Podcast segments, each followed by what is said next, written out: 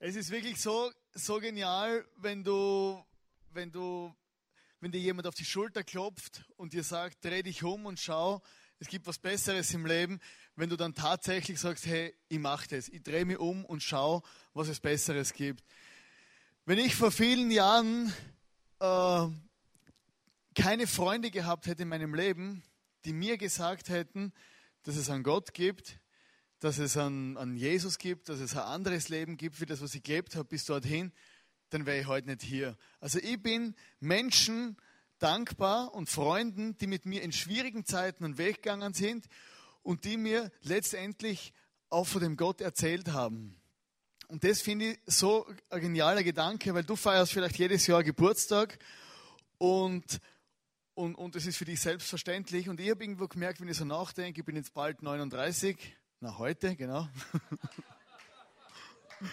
und und habe gemerkt, hey, das ist nicht selbstverständlich, dass ich heute hier stehe. Und da habe ich Freunde gehabt in meinem Leben, die mir einfach, die mir begleitet haben und die für mich hier waren.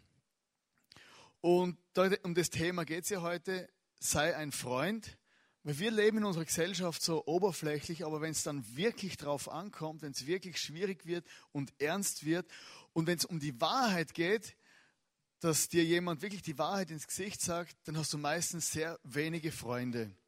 Und ich glaube und wünsche mir, dass es in meinem Leben bei mir anfängt, dass wenn ich jemandem mein Wort gebe oder für jemanden ein Freund bin, dass ich immer da bin und Menschen wissen, dass sie auf mich zählen können.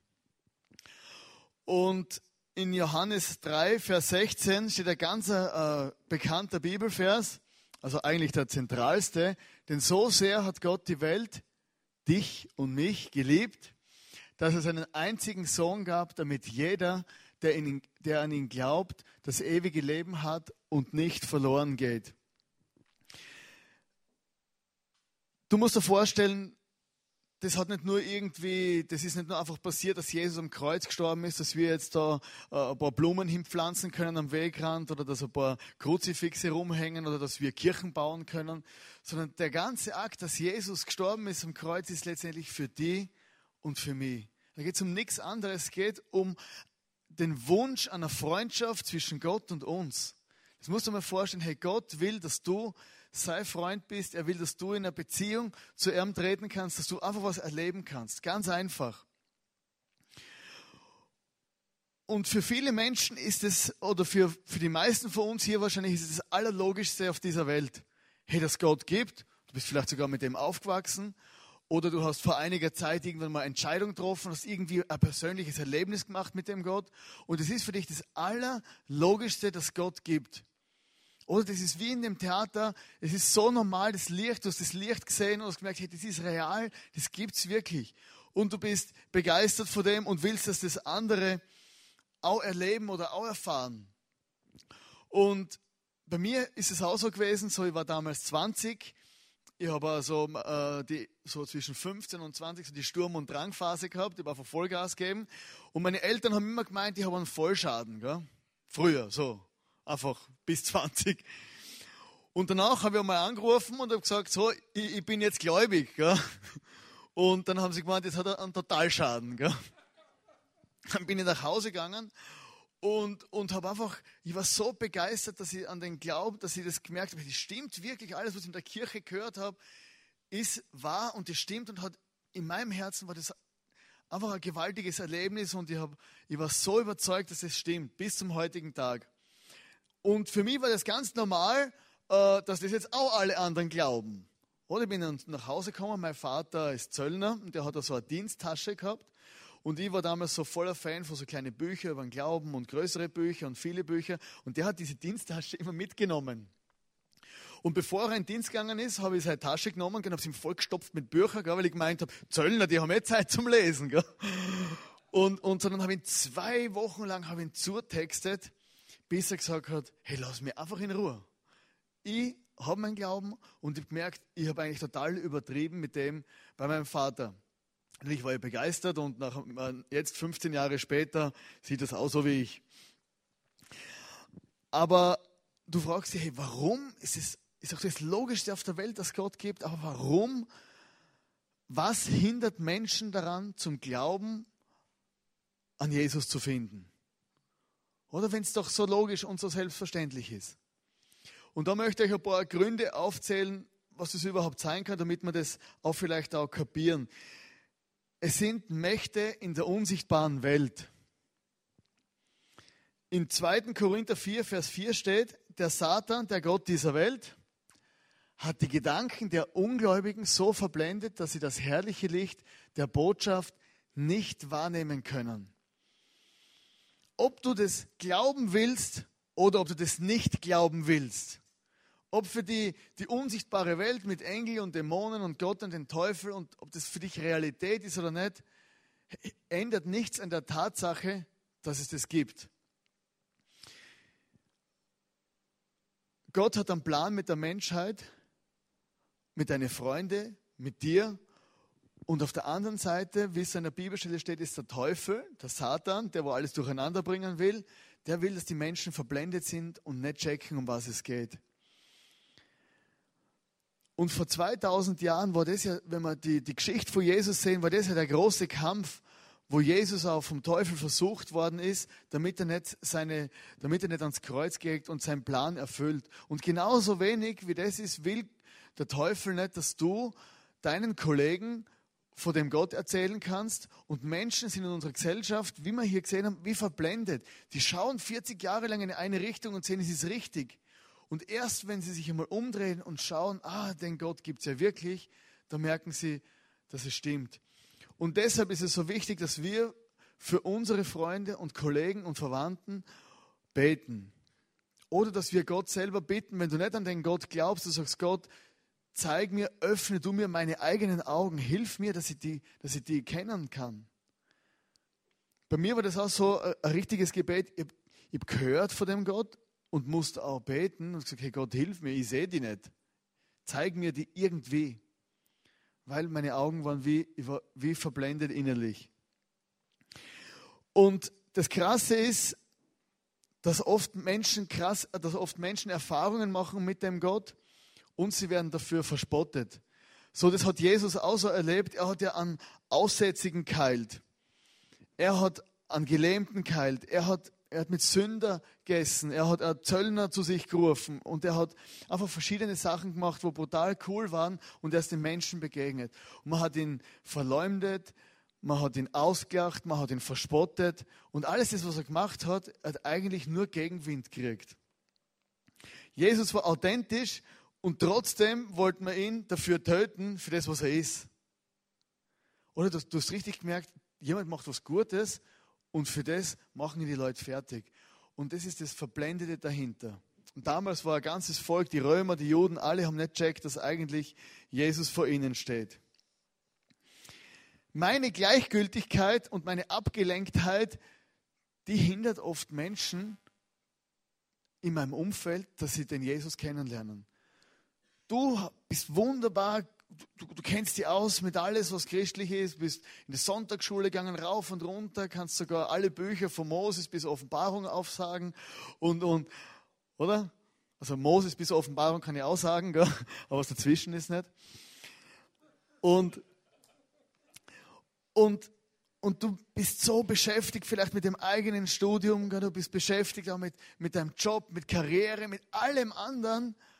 Und die Leute um dich herum sind einfach gleichgültig. Gott ist ja so ein Hobby.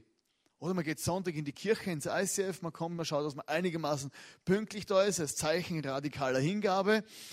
Und, und, und, und wir sind beschäftigt mit allem, oder? Aber das Krasse ist, dass wir eigentlich so, so ich sage immer so, so eingeschlafene Füße-Mentalität haben. Oder was, wie eingeschlafene Füße sind, oder? Also, wenn sie dann stinken, auch noch. Aber ein eingeschlafener Fuß ist schrecklich, oder? Der, den kannst du zu nichts gebrauchen. Oder der ist nur da, der kribbelt komisch und man weiß nicht genau, gehört jetzt dazu oder nicht. Und oftmals verhalten wir uns so und sind wir wie eingeschlafene Füße in unserem Umfeld. In der Offenbarung steht, du bist weder warm noch kalt. Na, kalt noch warm. Und der Zustand, weder kalt noch warm, ist für Gott voll schrecklich. Also Gott findet es zum Kotzen. Er hat gesagt, hey, Menschen, die nicht kalt noch oder nicht warm sind, die irgendwo so zwischendrin sind, die, die, die werde ich ausspucken. Also für Gott ist entweder gehst Vollgas in die Richtung oder Vollgas in die andere Richtung. Aber wenigstens muss man wissen, wo du hingehörst. Und das ist oft so unsere Mentalität, dass Menschen in unserem Umfeld dann diese Gläubigen anschauen und denken, ja, was ist denn der überhaupt? Nicht Fisch noch Vogel. Und man kann sie nicht zuordnen, weil sie nicht kalt noch warm sind. Nicht leidenschaftlich für den Gott und auch nicht total, total abgelehnt vor ihm. Es wie ein Verkäufer, der muss begeistert sein von seinem Produkt. Wenn ein Auto kaufen gehe oder einen Computer und der nicht überzeugt ist von dem, was er mir verkauft, dann kaufe ich ihm das nicht ab. Das Problem ist, dass wenn jemand begeistert ist, kann er mir viel verkaufen. Das ist, kostet meistens viel Geld. Oder auf der anderen Seite hindert Menschen zum, zum Glauben an den Jesus zu finden, sind unsere Erfahrungen oder unser Unglaube. Oder du hast die Erfahrung gemacht, du bist begeistert oder erzählst du Leute von dem Licht, wo du gesehen hast, oder nicht in der Straße auf der Autobahn, sondern einfach das innere Licht. So, und, und erzählst ihnen und merkst, es will ja niemand hören. Oder du denkst, hey, wer bin ich schon, dass ich jemanden vor Gott erzähle? Wer bin ich? Kleiner Hanswurst, Hämpfli, Bämpfli, bringst zu nichts, oder? Und jetzt soll er noch von dem großen Gott erzählen? Oder du denkst, unmöglich. Jeder andere kann das, und da braucht man mindestens so ein PA, wie wir hier haben, oder ein Mikrofon, sonst funktioniert das sowieso nicht. Und Menschen glauben gar nicht, dass, dass, dass, ihre, dass, dass ihre Worte überhaupt bei irgendjemand ankommen. Oder du bist so enttäuscht worden, dass du denkst, lieber in, dein, in deiner Schule oder in deinem Job, ich halte lieber meinen Mund. Halt bloß nicht über Jesus, bloß nicht über den Glauben, bloß nicht über irgendwas in die Richtung reden. Über alles kann man reden, aber über das nicht.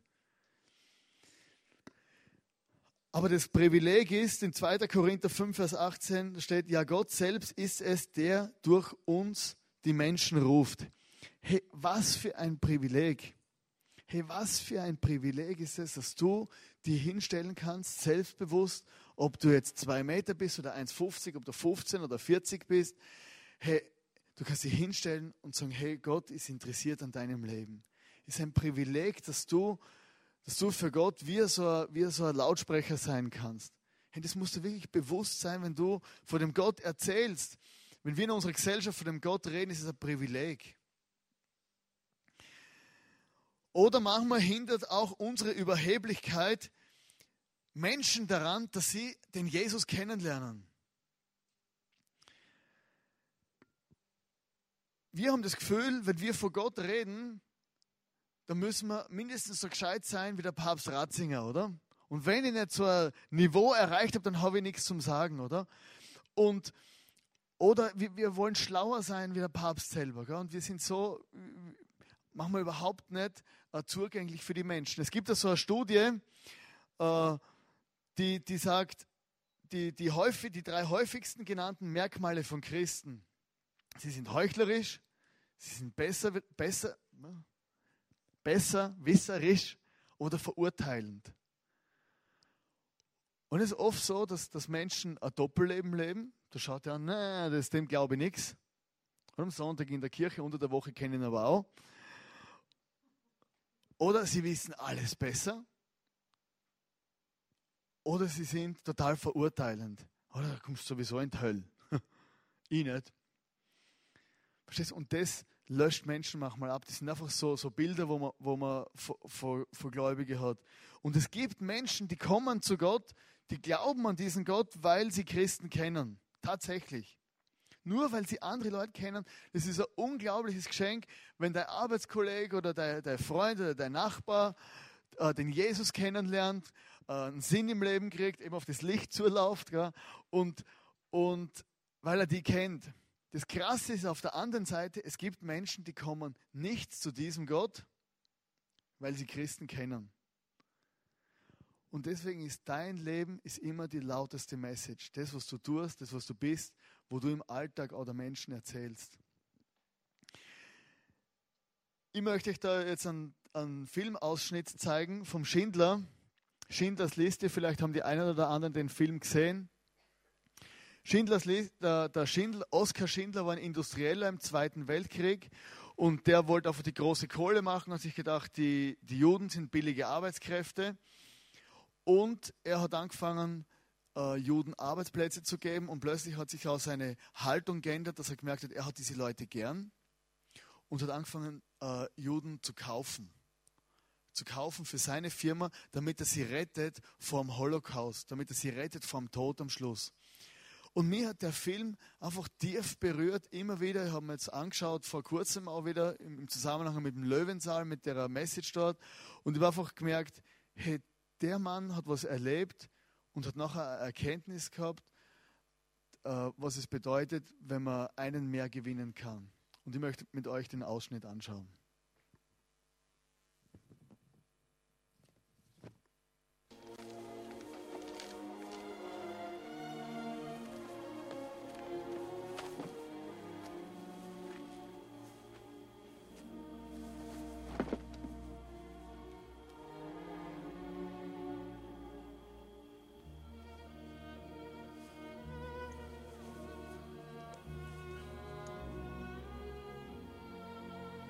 Ist hebräisch aus dem Talmud. Es heißt, wer nur ein einziges Leben rettet, rettet die ganze Welt.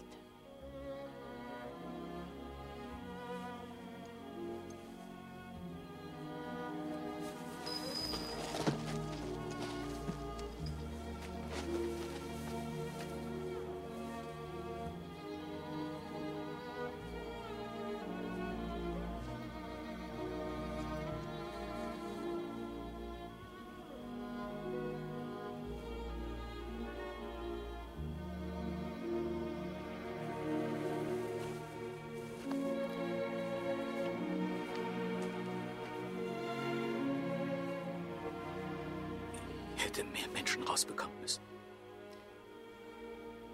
Ich hätte mehr Menschen retten können. Ich weiß nicht. Aber wenn ich nur. Ich hätte viel mehr machen müssen. Oskar, sehen Sie, da stehen 1100 Menschen, die überlebt haben, was Sie nur Ihnen zu verdanken haben. Wenn ich bloß noch mehr verdient hätte. Ich habe so viel Geld zum Fenster rausgeworfen. Das können Sie sich nicht vorstellen.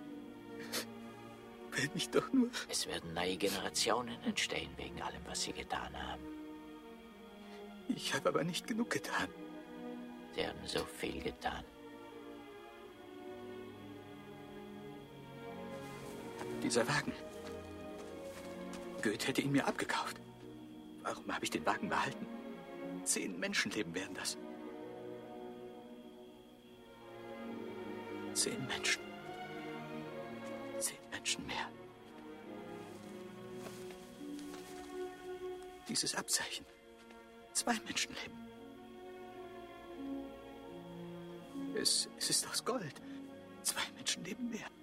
Er hätte mir zwei dafür überlassen. Oder mindestens einen. Er hätte mir einen Menschen überlassen. Ein mehr. Ein Leben mehr. Ein Menschenstern. Für das. Ich hätte einen Menschen mehr retten können und hab's nicht getan. Ich hab's nicht getan. Ich hab's nicht getan.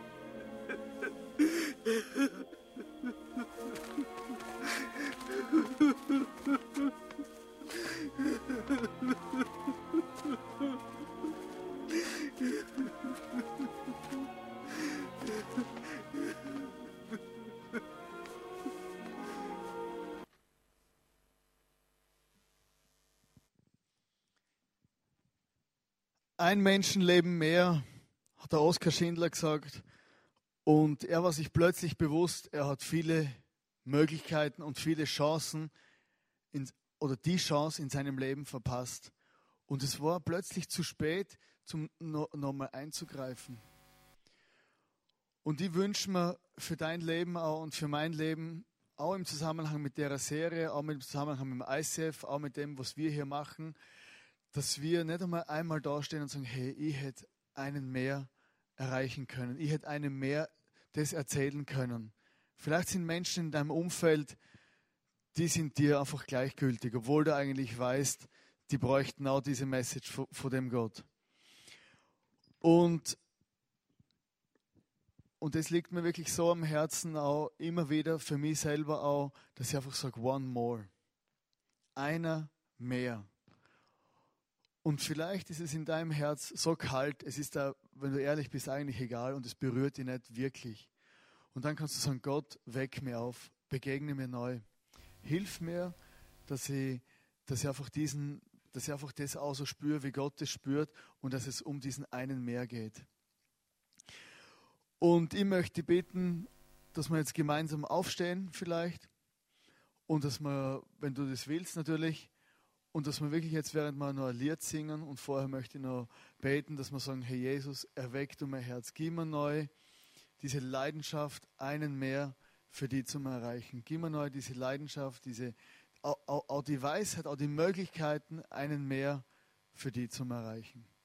Und es ist vielleicht eine kurze, einfache Message, aber es geht am Schluss einfach um diese, um diese Message da. Vielleicht kann die Band instrumental anfangen.